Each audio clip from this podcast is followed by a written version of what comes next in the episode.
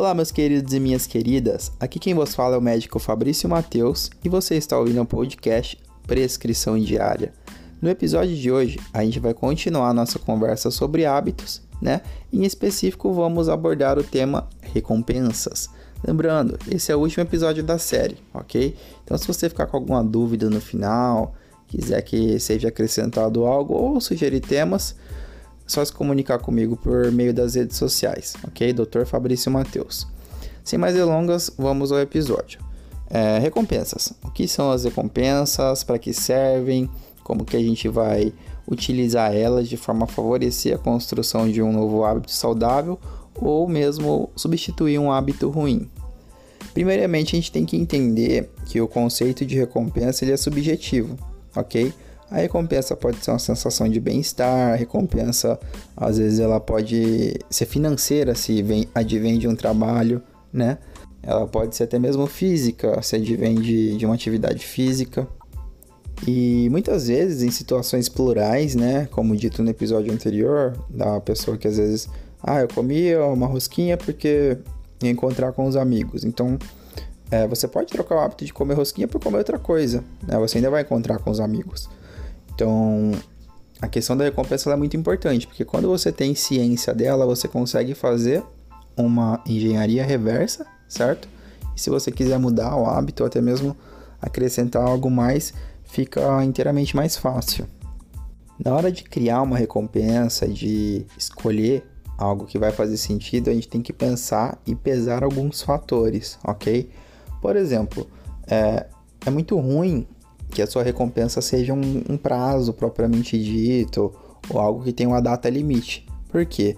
Se você quer construir um hábito, né, não faz sentido que você vai estabelecer uma deadline para ele e, e, aí vai acabar. Porque quando você chega nessa data, é provável que você desanime ou que você sinta aquele senso de, de dever cumprido, né?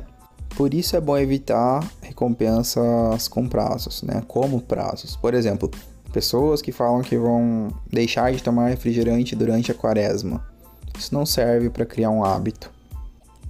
Ou então, quando você escolhe um, um evento, né? Por exemplo, ah, uma formatura, um casamento, qualquer coisa, é, para entrar em forma, também não vai servir para criar um hábito, entendeu? E é até ruim, porque independente de que você consiga ou não né, criar o hábito, atingir determinado objetivo, depois que passa a data, a tendência é que você volte ao estado anterior. Se é para a gente construir um hábito, que ele seja duradouro, ok? E não apenas algo temporário. Outro ponto importantíssimo em relação à recompensa e ao hábito todo em si, né, ao loop do hábito. A recompensa ela não deve ser nunca o seu único estímulo. Porque se você só tem ela como estímulo, o resto não vai fazer tanto sentido, entendeu?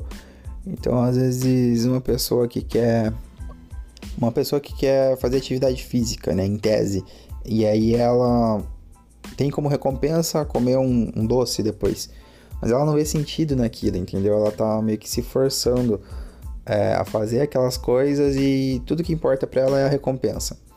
Isso é, não é autossustentável. Tá? Você pode até conseguir nos primeiros dias, nas primeiras semanas, mas vai demandar muita força de vontade e não vai ser natural, entendeu? Então você tem que ver sentido no contexto, você tem que saber o porquê você está fazendo aquilo, né? Eu quero melhorar minha saúde, eu quero ficar mais bonito, eu quero ter mais energia, ter mais vigor.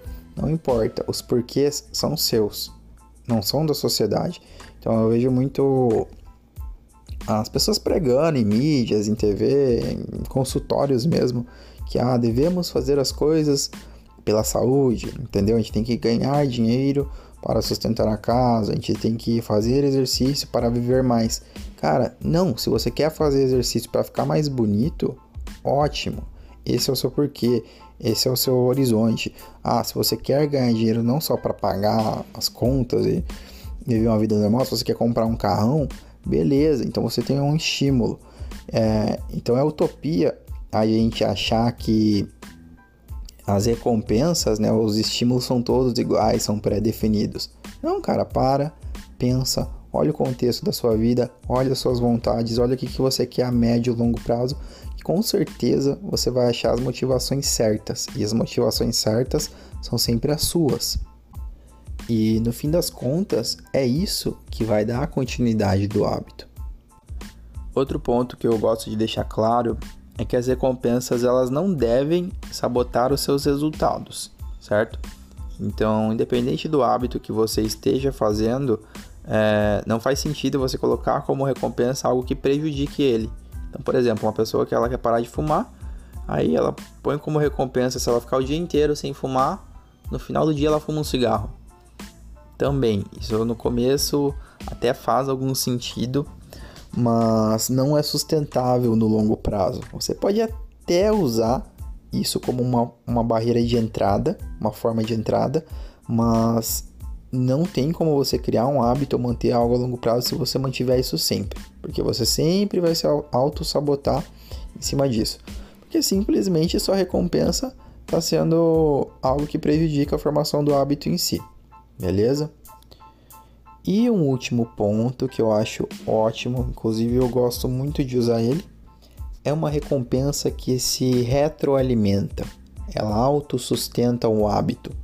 Um exemplo bem simples, eu vou utilizar aqui a, a leitura de livros.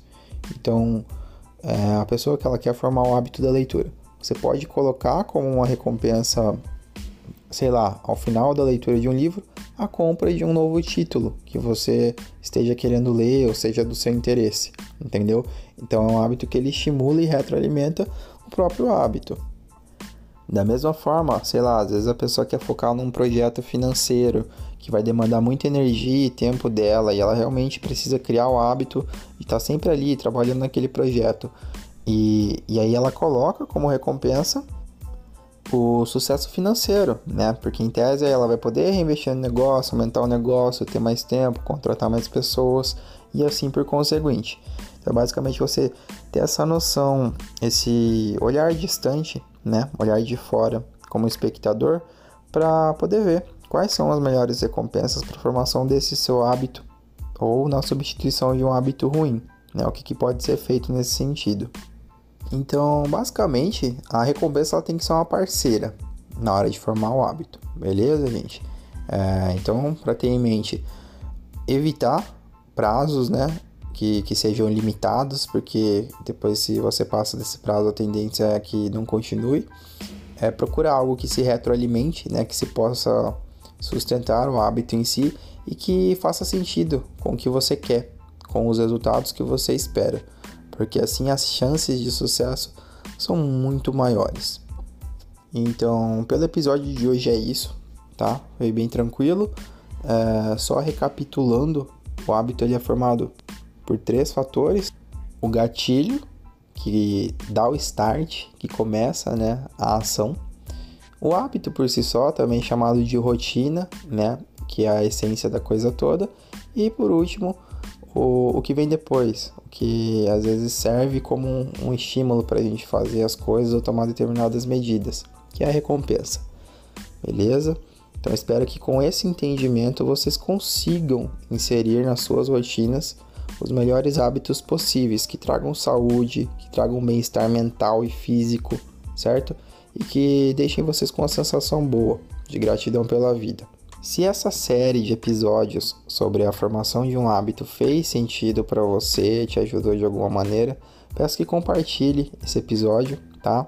Esse podcast e também se inscreva no, no canal. Se você estiver ouvindo no Spotify, no YouTube, não sei, se inscreva para poder receber episódios futuros, beleza?